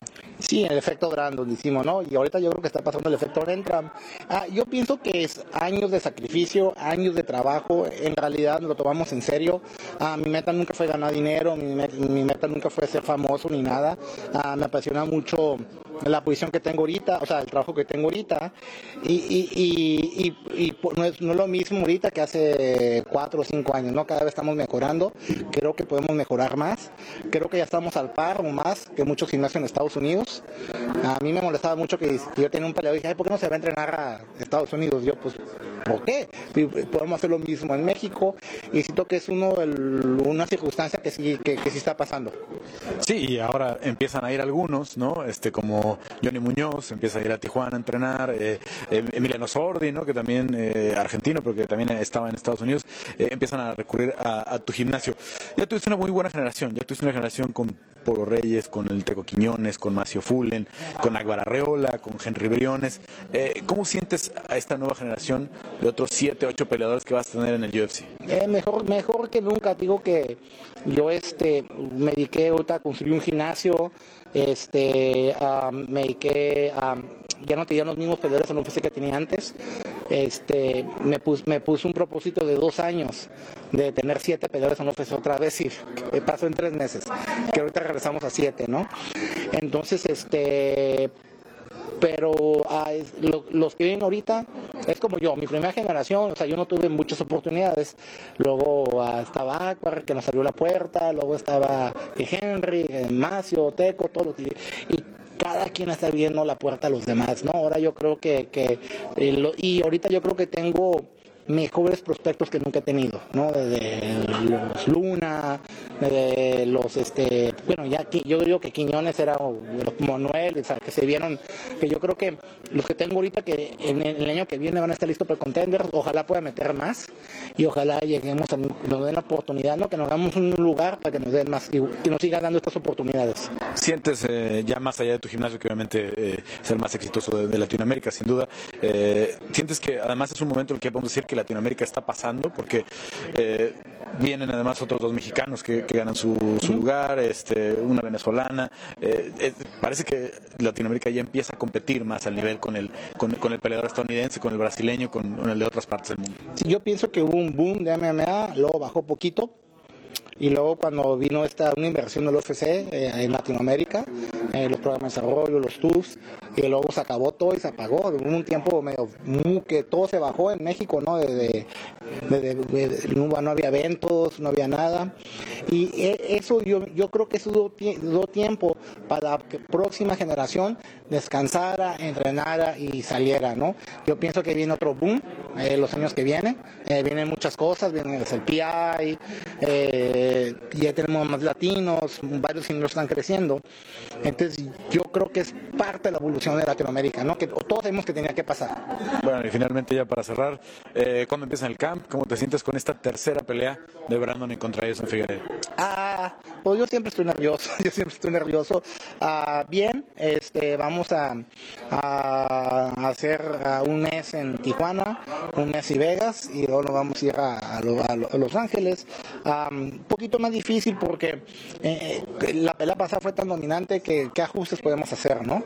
Pero tenemos, yo tengo unas ideas, a, a Brandon ha, estado entrenando mucho en Vegas, ha tenido muchos compañeros de entrenamiento, más lucha. Eh, yo pienso que este Figueroa va a ser muy diferente. Y este, pues yo creo en el talento de Brandon, o sea, en realidad tenemos que, que entrenar, hacer camp, que llegue lo mejor posible y, este eh, yo creo que las últimas cinco peleas de Brandon en su nivel, o sea, ha peleado con gente muy dura y todo se ha visto bien. Entonces no creo que ya la gente no puede decir que tuvo suerte, ¿no? Y, ojalá siga evolucionando, ¿no? Que yo siempre he dicho que es lo mejor que tiene Brandon, siempre evoluciona. Ahora vamos a ver qué, ¿cómo no va a estar? Pues, pase lo que pase, ya hizo cosas grandes, está muy joven, que tiene 27, acaba de cumplir, entonces todavía tenemos unos 5 años de carrera. Yo sé que lo peor podría pasar, yo sé que va a regresar, pero no, no quiere perder y yo tampoco no quiero que pierda, entonces le va a echar muchas ganas. Bueno, pues eh, ojalá que sea un buen combate otra vez este próximo 22 de enero y coach y pues felicidades por esta gran temporada de Contender Series. Gracias, muchas gracias a ti por todo también. El coach Raúl Arbizu del Entran Gym de Tijuana. Bueno, encabezados por lo de que está pasando con Brandon, pues sí es un gran momento para México. Vamos a ver si yo la verdad eh, no sé qué va a pasar a nivel mediático y a nivel con los fans si Jair le gana a Holloway. ¿eh? Imagínense lo que sería este año para México. Pero bueno, eh, ya platicaremos más de eso la próxima semana, antes de irnos precisamente de vuelta a Las Vegas. Em, más, más histórico, y porque este año es histórico, no solamente fueron los superiores de Entram que llegaron a, Contender, también está Daniel Selhuber, que es un prospectazo en las 155 libras, que a mí me encanta desde la primera vez que lo vi en, eh, en combate eh, Américas, eh, venciendo a un José Luis Medrano, que a mí me parece un gran peleador, que me parece uno de los, pues no, no, digo pioneros porque no es de, esa generación de los primeros peleadores de, que venían desde el valetudo, pero sí que lleva mucho tiempo en la, en la escena y, me parece muy, muy, este, yo respeto mucho a, José Luis Medrano, ¿no? Tocó verlo pelear en Monterrey muchas veces, en varias promociones, eh, y cuando vi a un chico de 18 años plantársele así como se le plantó el Huber al pistolero, me, me, sorprendió. Luego lo volvimos a ver, luego fue a estelar en, en Perú, luego me tocó trabajar con él eh, cuando estaba eh, peleando en Lux, etcétera, etcétera. Así es que em, creo que Dani tiene todo para ser un, un, peleador importante en las 155 libras y eventualmente, cuando su cuerpo se lo pida, subir a las 170, pero hoy aprovechar, como es el caso de Ignacio Bamondes, que todavía su cuerpo les da para marcar 155, con este impresionante alcance que tienen para, para la división, ambos arriba de, la 100, eh, los 190 centímetros, del 1,90 de estatura. Em, y bueno, ser, ¿qué más histórico puede ser? Eh, lo que pasó con, con esta eh, Abby Montes, ¿no? Su debut en PFL. Eh, Abby, de verdad, yo lo sé que mucha gente, no, no tal vez en México, pero mucha gente en Estados Unidos cuando anuncian Abby Montes contra Clarissa Shields, piensan que Abby Montes es, y, es, es el, la, rival ideal para que Clarissa luzca, ¿no? para que Clarissa, Clarissa se, se, pare frente a ella, eh, intercambien y Clarissa la termine noqueando, ¿no? Eh, veo a muchos periodistas estadounidenses, obviamente, que no, que no tenían mucho conocimiento del, del, eh, del tema, ¿no? Diciendo que el matchmaking fue malo, que por qué le pusieron una rival hacia Clarissa Shields. Abby tiene una base de striking, viene de un gimnasio de striking como es Lobo Gym, ¿no? Donde obviamente los reconocen o las, las reconocen porque son peleadoras las que han llegado más lejos, eh, por su striking, ¿no? Todo el mundo habla del striking de Alexa, todo el mundo habla del striking de Irene, eh, ahora Karina, ¿no? Que es campeona de Invicta, eh, de, Alejandra Lara, ¿no? ¿No? No es un gimnasio de Jiu-Jitsu, no es un gimnasio de lucha, ¿no? en, definitiva, ¿no? Entonces, cuando llega Avi Montes, una peleadora normalmente 135, que va a tener que subir dos divisiones, que tiene 2-0, que tiene 21 años, este, que viene de un gimnasio de striking, parecía ideal para ser la víctima de Clarissa Shields. Lo que no contemplaron era que, que Abby no se iba a tomar esa posición de víctima, que Abby eh, hizo todo, todo, todo bien para esa pelea, que hizo una buena estrategia y que ella no venía a plantar la cara para que la noquearan, ella venía a hacer una estrategia de MMA en la que pudiera ganar el combate, ¿no? Eh, más allá de que de, lo, de lo, también pues, lo impresionante que es el currículum de Francisco Grasso ya al día de hoy, ¿no? Este otro coach mexicano, que hoy pues hay, hay tres, eh, al menos tres eh, coaches eh, mexicanos que tienen una buena cantidad de, de peleadores este, en, a, su cargo, como Mike Valle en Chicago, ¿no? Que, que, va a estar en la esquina de Juliana Peña, por ejemplo, para la pelea del campeonato, que está trabajando con Félix Herry, que, tiene, que está en la esquina de Belal Mohamed, que tiene a Nachito Bamón, es un gran prospecto, que también ganó un contrato en Contender Series este año con Carlos Hernández. Mike, eh, de, originario de Tamaulipas, ¿no? Lo de Raúl Arbizu, pues obviamente tener un campeón mundial, pues no, no, no, no, hay, no hay punto de comparación eh, para lo que están haciendo ahí en Tijuana y además todo lo que viene con, con, el trabajo que están haciendo con los mexicanos y la impresionante cantidad de sudamericanos que están llegando entran para querer pues dar ese salto al, UFC. Pero lo de Francisco Grasso pasa un poco desapercibido porque Pancho no es nada mediático, tampoco le gusta dar entrevistas, todavía menos que al coach Arbizu, pero tiene dos ranqueadas en el UFC, una en 125, eh, Alexa Grasso, su sobrina, y Irene Aldana, ¿no? En, el top 5, ahora top 3 con el ajuste que sacaron a, a esta Spellat. Este, y la verdad es que no sabemos cuándo regrese Holly Holm y si Holly va a regresar en 145. Entonces, eh, Irene, pues ahí ya muy bien parada, como decía yo, para, para ser retadora, ¿no? Ya, estuvo, ya tuvo a una retadora en Bellator eh, por el título, como es Alexa, eh, perdón, Alejandra Lara, que desafortunadamente no pudo quedarse con el título, pero ya estuvo ahí en una pelea campeonato en Bellator. Ya estuvo una pelea de campeonato en Invicta, en la esquina. Y ahora esto que hicieron con Abby, trabajar muy bien su estrategia y sobre todo le encontraron un gimnasio para hacer su campamento allá con, eh, con Antonio McKee, el padre de AJ McKee, donde la pusieron a trabajar con, con, eh, con buenos compañeros y en específico con, Chris Cyborg, ¿no? Eh, con una histórica, para muchos, mucho, durante mucho tiempo la mejor libra por libra mujer del mundo, ¿no? Este, que obviamente le sirvió de muchísimo a, a para, para prepararse para esta pelea. Y a mí, en específico no me sorprendió ni la estrategia ni la forma en la que trabajaron a Clarissa Shields, porque estuve hablando mucho con Abby durante, hice, varias entrevistas con ellas durante el campamento y antes, desde que se anunció la pelea, etcétera, etcétera.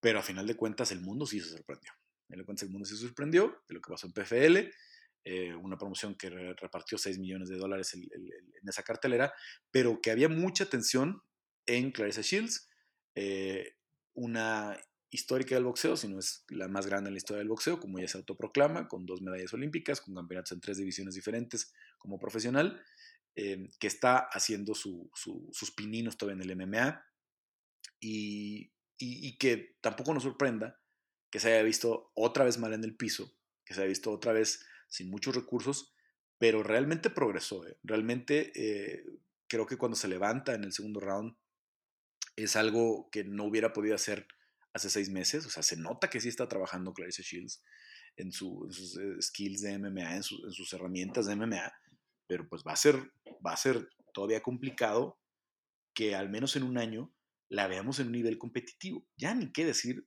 en aquella cuestión que se planteó cuando firmó con PFL de que un día peleara por el cinturón con, con Kyla Harrison. No creo que le alcance el tiempo para, para pelear con Kyla Harrison en dos años, todavía Clarissa Shields. Pero qué bueno que, no se rinde Clarisa, que se llevó una lección importante de la mexicana. Y para Avi, pues muy bien, porque ya con su 3-0 que tiene como profesional, va a, estar ahora sí eh, en el ojo de los medios. Van a decir, oh, esta es la chica que venció Clarissa Shields. Pero ojalá que le lleven su progreso de una forma natural, ¿no? Porque tampoco la puedes echar con Kyla Harrison, ¿no? Eh, tiene apenas tres peleas como profesional eh, Abby, Montes.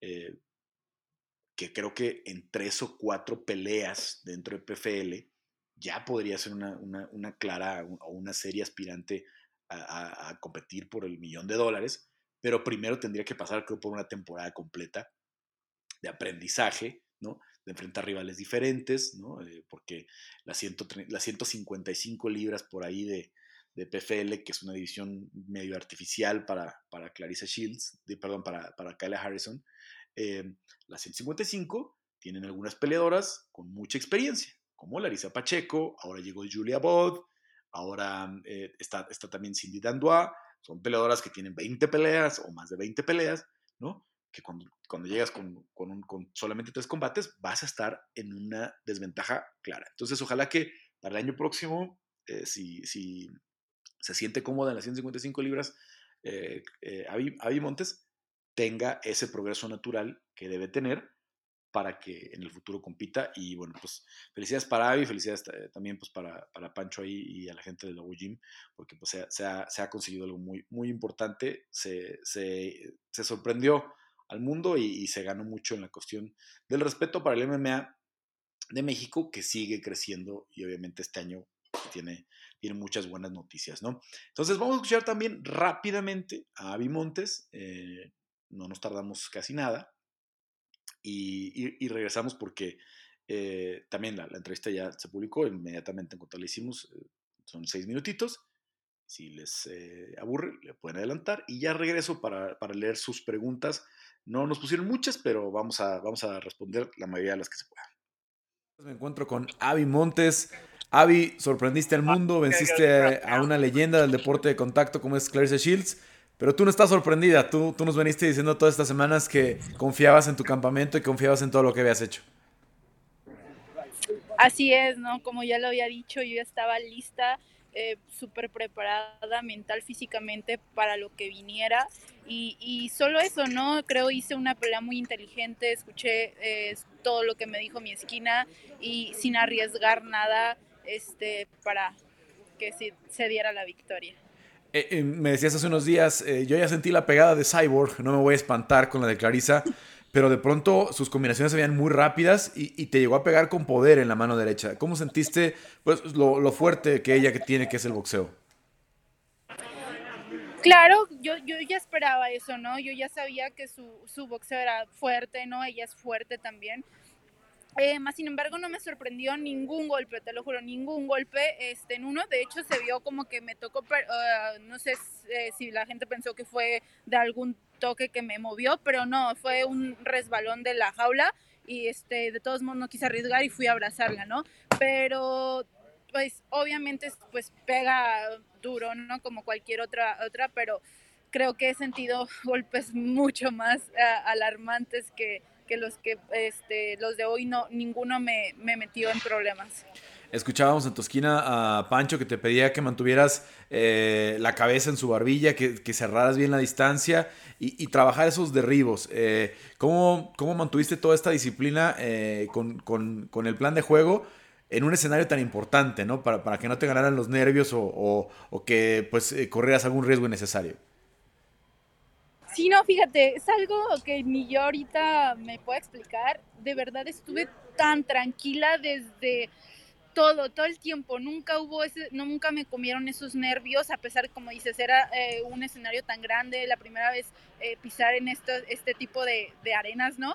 Pero de, y, y, cuando salí al escuchar la porra de ella, ¿no? Este, que todos estaban ahora sí que abucheándome a mí, eso de verdad no me afectó para nada, creo, te digo, venía, vengo mentalmente más fuerte que nunca, entonces siempre estuve enfocada, jamás me comieron los nervios, solamente obviamente adrenalina, lo que sea, pero la concentración siempre estuvo ahí, creo también fue la clave de, la victoria. Eh, cuando logras la monta eh, y cierras obviamente eh, dominando y golpeándola, parece que la pelea es claramente para ti.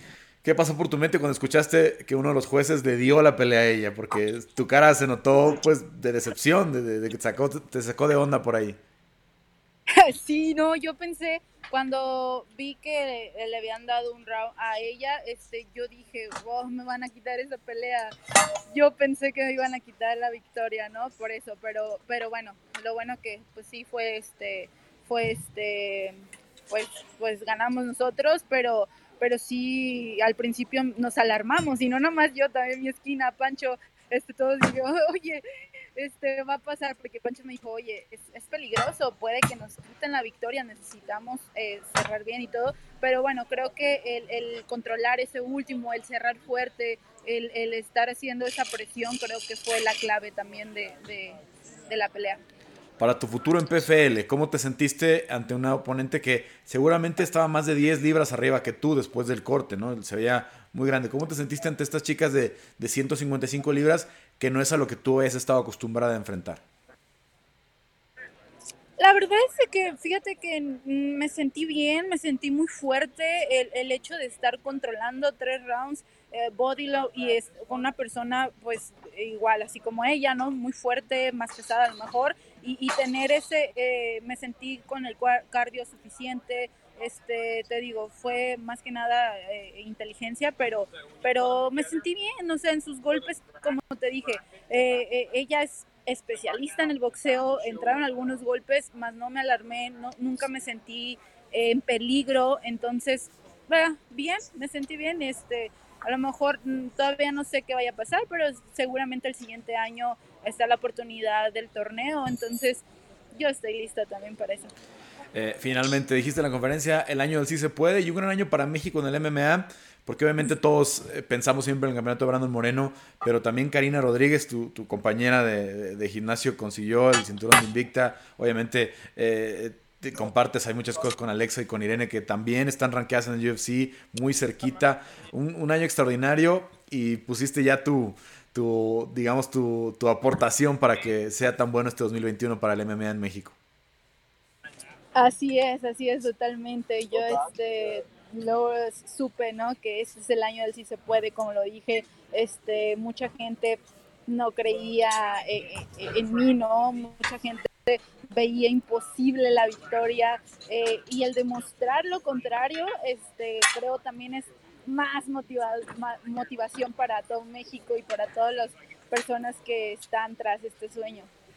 Pues felicidades, Avi, este, a celebrar y a esperar a ver qué viene en el futuro. Y si es el torneo de PFL, pues estaremos ahí también siguiendo tu carrera. Vamos a cerrar este episodio de Peleando con sus comentarios. Se pusieron poquitos, pero hay unos eh, que dan para algunos comentarios interesantes. Pregunta Carlos Martínez que si ya vivo en Las Vegas. No vivo en Las Vegas. Eh, vivo aquí en la Ciudad de México. No tengo la intención de irme a vivir a Las Vegas. Eh, obviamente ha sido una excepción este, la segunda mitad del 2020 y este 2021 con tantos eventos de forma consecutiva. Entonces, he aprovechado que si voy a un pay-per-view, me quedo dos semanas más, tres semanas más. Ahora, obviamente, con Contender Series y con la cantidad de mexicanos que estaban en el Contender Series, valía muchísimo la pena quedarnos todo el mes de eh, octubre, como, como lo hicimos, septiembre y octubre casi. Eh, llegamos el 19 de septiembre y me regresé el 27 de octubre, 27 de octubre, ¿no? Un poquito más de un mes, un mes y 10 días. Em, pero no, eh, más allá, pues además de que el año próximo, pues ya, ya yo creo que no, que no vamos a tener tantos eventos en el UFC Apex. Probablemente, si el contender está así de, lleno de mexicanos, pues sí valga la pena quedarnos también un mes así, pero no, no vivimos en Las Vegas, no, no, no está en mis planes. Eh, Carlos Millán, probabilidades de permanencia y éxito de los mexicanos en UFC. Bueno, a ver, eh, la verdad es que a mí me dio mucho gusto, sobre todo, ver lo, no favoritos que eran los mexicanos en algunas de estas peleas. Porque, por ejemplo, había unos que, eh, como Tailón Quiñones, que era demasiado favorito. Pero, por ejemplo, Genaro, que era ampliamente no favorito, Genaro Valdés. Y yo decía, ¿quién hizo este, este momio? Qué locura, ¿no? Alguien que no sabía que Genaro tiene como 23 peleas entre las amateurs y las profesionales y todas las ha ganado por finalización. Todas. Genaro no sabe lo que es de la decisión y nunca ha perdido. Entonces, cuando te llega un prospecto así, por más que Patrick White tenía nueve, finalizaciones también en, su carrera, no podías pensar que la pelea fuera a ser tan dispareja a favor del, originario de Alaska. Y me da mucho gusto. Genaro lo veo muy sólido eh, para, una carrera larga en el UFC. El problema de Genaro es la división. Las 155 libras son la división más amplia. Entonces, em, tiene que, tiene que hacer algo muy espectacular para poder meterse rápido al top 10, ¿no? Si no, yo sí lo veo como en una, en una muy buena eh, condiciones para competir. Y vamos a ver, vamos a ver, como siempre digo en estos casos, em, hay que ver las primeras cuatro peleas, cómo les va. Y después de las primeras cuatro peleas, ya decimos para qué están. ¿Qué me encantaría? Que debute con victoria de Genaro y luego verlo contra uno de estos prospectos interesantes que van, llegando. Ya me hice Paddy Pimblet, ¿no? Por ejemplo. Esa sería una de las cosas que podría hacer que Genaro, ¡pum!, diera un salto impresionante. Y si no Paddy, otro, ¿no? Porque hay varios que llegan así con mucho hype. Eh, Danny igual, de la misma división.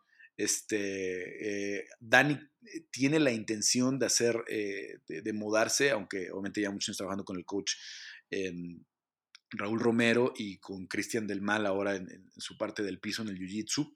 Este, él tiene la intención de hacer sus camps ya, al menos en la parte final de los camps, hacerlos en Estados Unidos. Entonces, vamos a ver qué decide y dónde termina, ¿no? Dani alternando sus campamentos para ver qué tan lejos puede llegar. Pero yo creo que también una gran adhesión a las 155 libras.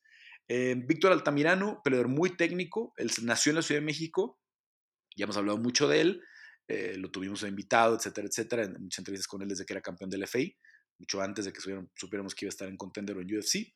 Em, Víctor Altamirano nació en la Ciudad de México y tiene un, em, eh, pues un, llega a una división donde creo que por lo técnico que es, puede llegar al top 10 en dos o tres peleas, ¿no? Este Víctor Altamirano, también un muy buen prospecto, como llegan casi todos los prospectos de, que son campeones del LFA, ¿no?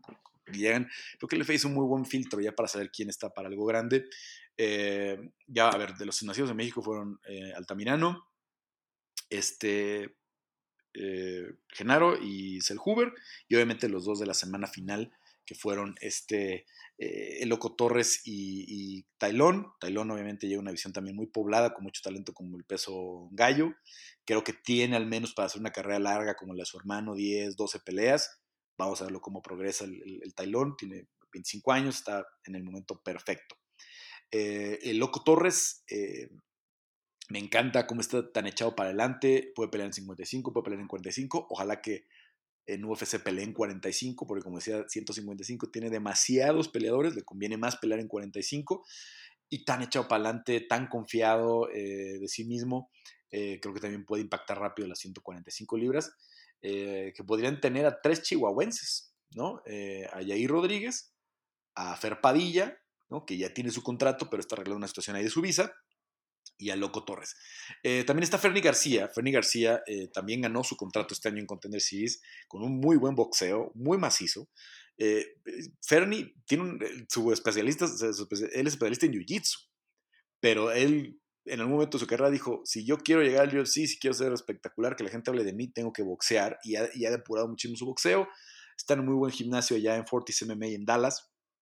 Él nació en El Paso, Texas, pero creció en Ciudad Juárez, como muchos eh, mexicanos que sus papás los llevan a nacer del otro lado, literal, pues para que tuvieran los derechos de ciudadanos americanos, como pienso en algunos eh, casos en, el deporte mexicano, como eh, que son pues, como muy célebres que han llegado a representar a México a nivel selección y que han sido los atletas más destacados de este país, como Adrián González, ¿no? que nació en, Estados Unidos, pero su familia es de Tijuana, o como este Jorge Cantú, familia es de Reynosa, ¿no? Pero él nació en McAllen, tiene, tiene la doble nacionalidad, y es el caso de Fernie García, ¿no? Que él se siente, obviamente, em, él se siente mexicano, él se reconoce mexicano, pero pues nació en los Estados Unidos, ¿no?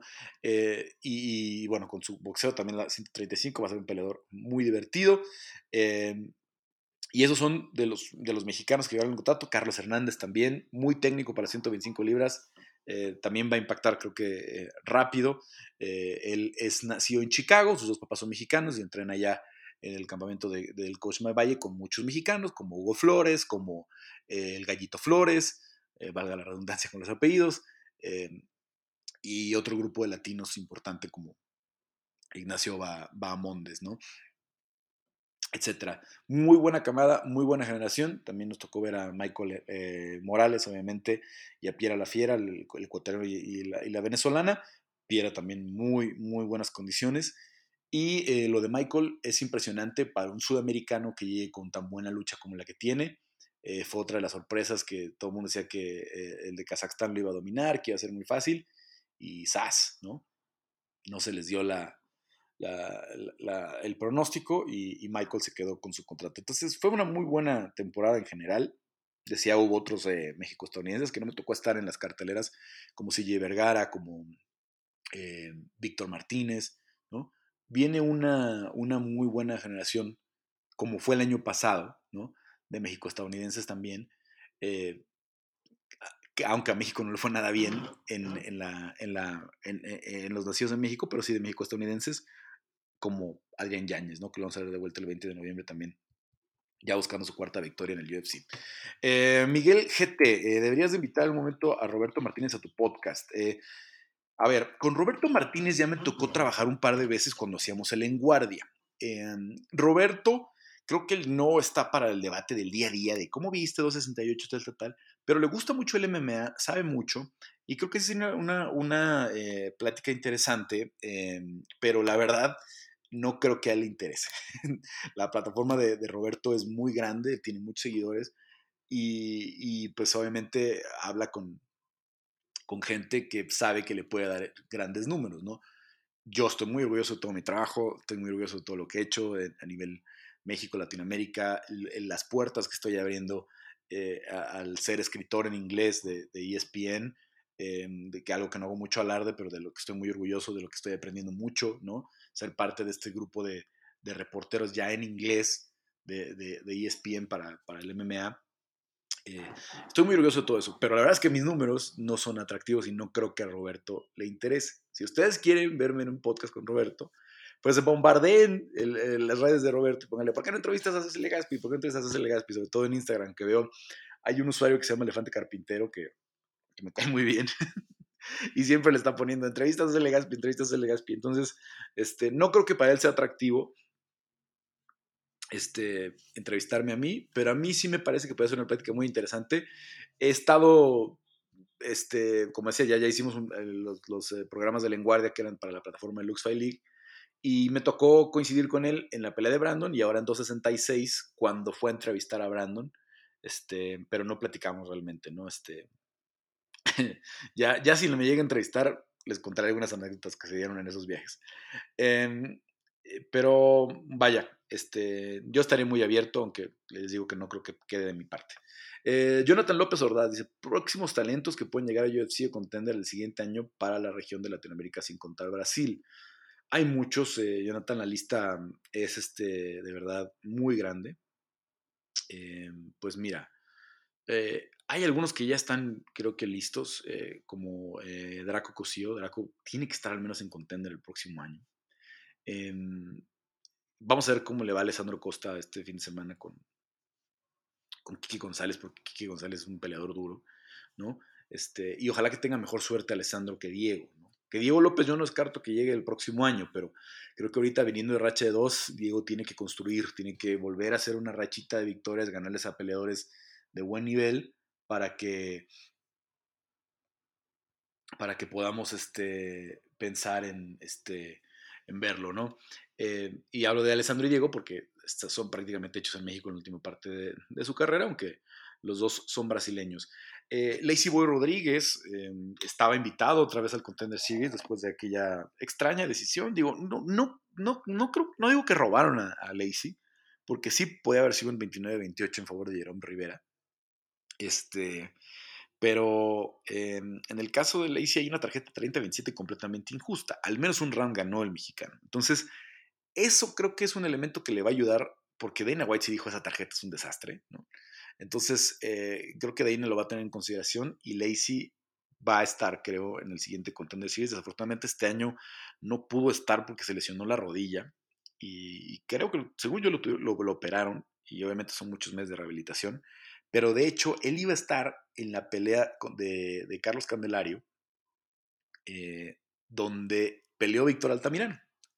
¿no? Entonces eh, se cae Lacey, eh, entra Altamirano, Altamirano ya estaban buscándole pelea y dijeron, mira, está esta, entras, y Altamirano dijo, sí, claro, y, se acabó quedando con su contrato, ¿no? Entonces, eh, Lacey también está por ahí, no creo que se me vaya ninguno, porque la verdad, por ejemplo, en Entram hay muchos ¿no? Este, sobre todo de los, de los sudamericanos que han llegado, ¿no?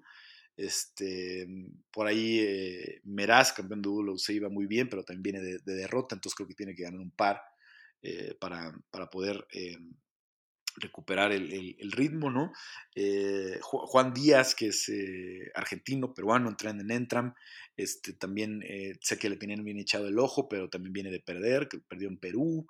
Em, hay varios que están en una buena posición, pero, pero que tienen, creo que, que recuperar eh, terreno, ¿no? Eh, obviamente, eh, pensando en los, los, los, campeones de algunas de las, de las promociones importantes, pues em, eh, desafortunadamente creo que pues para Marco Beltrán, él, él, ya estuvo en UFC, no, no sé si, si, si, sea de interés de la promoción volverlo a ver con ellos, eh, pero, por ejemplo, sí estoy casi seguro que si Francesco hubiera peleado, porque ni siquiera llegó a pelear, si hubiera peleado y ganado, eh, él tendría prácticamente el pase directo a, al menos a Contender Series, ¿no? Vamos a ver si esa pelea se termina dando en algún momento eh, entre Francesco y, y, Marco, que no es en, en demérito de los, del, del, talento de Marco, que, que, pues ya para un gran prospecto como era David Mendoza, este, pero creo que por ya por la experiencia que ella tuvo ahí, no sé, no sé, porque es muy difícil luego para los veteranos regresar, pero tampoco imposible, ¿no? Eh, ¿Quién más está tocando la puerta? Este 12 de noviembre pelea Hugo Flores, eh, en Combate América, en Combate Global. El problema creo con los, con los contratos de combate es que no es tan fácil salir, porque obviamente ahí están los dos Martínez, Meli y David, espectaculares los dos, grandes prospectos, pero no sé si, si estén posibilidad de salirse del contrato para pensar en que lleguen a UFC. Eh, Yasmin eh, Gutiérrez Jauregui también, ¿no? Este gran peleador en las 115 libras. Eh, eh, ese es el, siguiente gran prospecto de, del Entran Gym, pero todavía bajo contrato. Chaires también en las 125 libras, este, que ganó un cinturón, porque a la mera le dieron el cinturón norteamericano, que no, no, sé qué representa eso en, combate global. Em, el, Púas me gusta mucho también de, de, los que están en combate pero el mismo, mismo caso, ¿no? No sé si, si la verdad, si no han visto eh, eh, al, Púas, eh, qué cosa, ¿eh? Tiene unas finalizaciones en primer round súper agresivo, un tremendo jiu-jitsu. Este, es un, es un, muy buen prospecto también mexicano. Em, ¿Quién más me viene ahorita em, a la mente? son muchos, ¿eh? Para el próximo año creo que tenemos unos 20 al menos que podrían pelear en, en, en Contender Series. obviamente Vamos a ver a Bambam Valenzuela, creo que un par de peleitas más contra rivales de, de afuera, contra, no sé, tendría que, desafortunadamente en 185 libras es muy difícil encontrarle eh, rivales a, a Bam Bam, este, pero eh, él sí también lo veo, porque además eh, el récord de Bam Bam en, en, MMA todavía es, es, relativamente corto, tiene menos de 10 peleas, pero él hizo muchas peleas en, otras disciplinas de striking, entonces eh, a lo mejor no, no se conoce mucho esa parte de, de, su pasado para el, veracruzano, porque es de Veracruz, aunque vivió en Tamaulipas y luego ahora está radicando en la Ciudad de México, pero también eh, me gusta Bam Bam, eh, híjole, no, no quiero olvidar a ninguno, pero, pero sí, sí es una lista creo que muy grande la que podríamos tener el próximo año. La verdad, este, hay muchos, muchos este, peleadores eh, talentosos en México, al menos para probarse en contender. Y ojo, nada más con eh, de, de, combate, ese asterisco de que no menciono a más porque hay muchos en combate, como el Hulk Sánchez, por ejemplo, este, que ganó su torneo de las 155 libras eh, y, y, no sé qué, si va a competir de nuevo, si lo van a poner el cinturón, etcétera, cuál va a ser el, plan de, de, la promoción, pero que nunca ha sido la intención de combate, cuando era combate americano, era combate global, ser semillero de UFC. Ellos quieren tener a sus estrellas y sacarles el mayor provecho posible porque ellos tienen un contrato de televisión, porque ellos tienen que ver por su marca, también completamente válido, ¿no? hay muchas promociones que aceptan ser semillero de UFC, como LFA, como Titan FC, como eh, la UWC acá en México, como Lux, que dicen, para mí es prestigio si se va un peleador mío a UFC. Ellos no lo ven así, ¿no?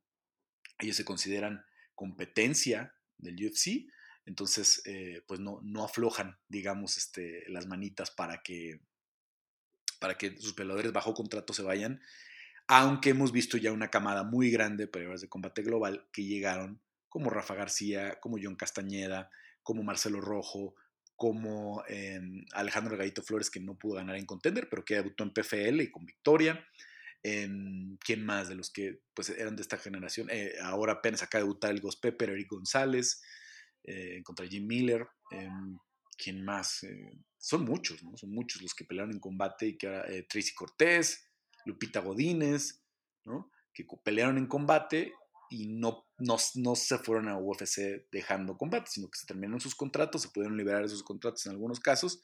Gustavo López, este, que se lograron liberar del contrato y por eso llegaron al UFC. La verdad, eh, podemos hacer un podcast completo, tal vez lo hagamos para finales de, diciembre, que en estos que no va a haber este que no, que no va a haber eh, eventos durante unas cuantas semanas o para principios de enero, hacer un podcast específico en los prospectos mexicanos o que están entrenando en México, porque van a ver en las siguientes semanas, meses, lo impresionante que es lo que está sucediendo en Entram. O sea, eh, son cincuenta y tantos. Este, hay colombianos, peruanos, eh, ecuatorianos, eh, argentinos, obviamente. Está siendo un semillero de Latinoamérica. Entonces, no, no, no, no, me quiero cerrar nada más a los mexicanos, sino, o brasileños como Diego y Alessandro que están en su propio gym y trabajando con Pancho Graso también para, para afinar ahí en el, en el Lobo. Eh, pero vamos a hacerlo, vamos a hacerlo antes de que termine el año o para principios de 2022, ¿no? De, esta gran lista. Espero que no se me haya ido ahorita alguno porque son demasiados, son demasiados, pero, pero eh, interesante pregunta la de Jonathan López Ordaz. Enrique Alvarado Black Fate, eh, ¿siempre sí será Tony contra Nate? Yo no creo, no creo, parece que, eh, la verdad es que Nate nos emociona, le encanta a Nate jugar con los sentimientos de la gente. Em, no creo que sea para su última pelea y también Nate Em, pues desafortunadamente creo que le va a ganar el ruido en, su cabeza. De, va a ser mucho más dinero, que seguramente hará más dinero. Y no le sorprende que acabe en una de estas peleas de chiste con Jake Paul, con, alguno de esos, por una tonelada de dinero. Eh, y, decida no renovar con UFC. La verdad es que yo nunca he sido muy fan o, no soy tan fan de, de Nate y de Nick pero no podemos negar lo que generan y cómo los adora el público, cómo los quiere la gente. Entonces creo que sí, creo que sí agregan mucho eh, eh, estando en UFC. Eh, Alberto Hernández, ¿cuáles serán las mayores sorpresas de la unidad con la victoria de Robert Teixeira? Em, bueno, creo que esta pregunta ya la hizo Alberto en el, live del, sábado. Este, pues, pues la de Glover puede ser la sorpresa más grande del año por, porque era no favorito o por el tamaño del, momio que lo marcaba no favorito.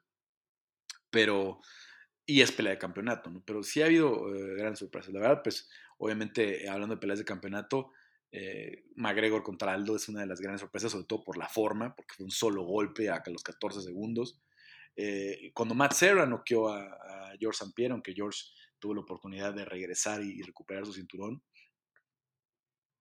Y, ¿cuál otro? Hablando de peleas de, de, campeonato, ¿no? Obviamente, creo que lo de Brandon no fue tan sorpresa, ¿no? Obviamente sí, no era el favorito contra Jason Figueiredo ni en la primera ni en la segunda pelea, pero creo que no era tan sorpresa después de lo que vimos en la primera, ¿no? Después del empate, después de que vimos que fue una pelea muy competitiva, muy cerrada, que si hubiera ganado Davison de no ser por el descuento del punto, sí, pero la realidad es que se descontó el punto por cochino, ¿no? Porque lo estuvo picando los ojos, porque lo pateó en las bolas, este, entonces eh, ese fue un empate, fue una pelea competitiva, entonces creo que ya nos sorprendió en la segunda, ¿no? Creo que hubiera sido un sorpresón si Brandon ganara la primera, ahí sí hubiera sido una de las grandes sorpresas del año, pero después de ver, el empate y ya ver a Brandon ganar en la segunda, creo que no, creo que no fue tanto. Em, pues digo, si hacemos como un top 3, ¿no? Eh, lo de Glover sí se puede meter por ahí, eh, creo con, con Aldo McGregor y con eh, Sarah contra, contra George St. Pierre, ¿no? Este, lo de Whiteman con Anderson Silva creo que no, ¿no? Whiteman se veía muy sólido, venía con un super récord invicto. Este, también podríamos hacer un podcast completo de las grandes este, sorpresas en la historia del, del, MMA. En fin, en fin, hasta ahí los comentarios. Muchas gracias para todos. Este, nos escuchamos la próxima semana eh, peleando entre lunes y martes, dependiendo de cómo estén los tiempos. Este, pero muchas gracias por sus comentarios, eh, si se tuvieron el tiempo de escuchar las entrevistas y pues de, escucharme estos un minuto, una hora y veintitantos minutos. Vamos a hacerlos un poquito más cortitos, pero en este me tomé un tiempo un poquito para explicarles la, la estructura de lo que viene, eh, que les recuerdo, solamente estaremos en, las plataformas de audio. Y también eh, en cuanto resolvamos un problemita técnico con el link, también vamos a regresar con el Legaspi Dice, por él esté poniendo los temas para que ustedes eh, sean parte de la conversación y, podamos ir platicando. Muchas gracias y los escucho la próxima, o nos escuchamos la próxima semana aquí en Peleando.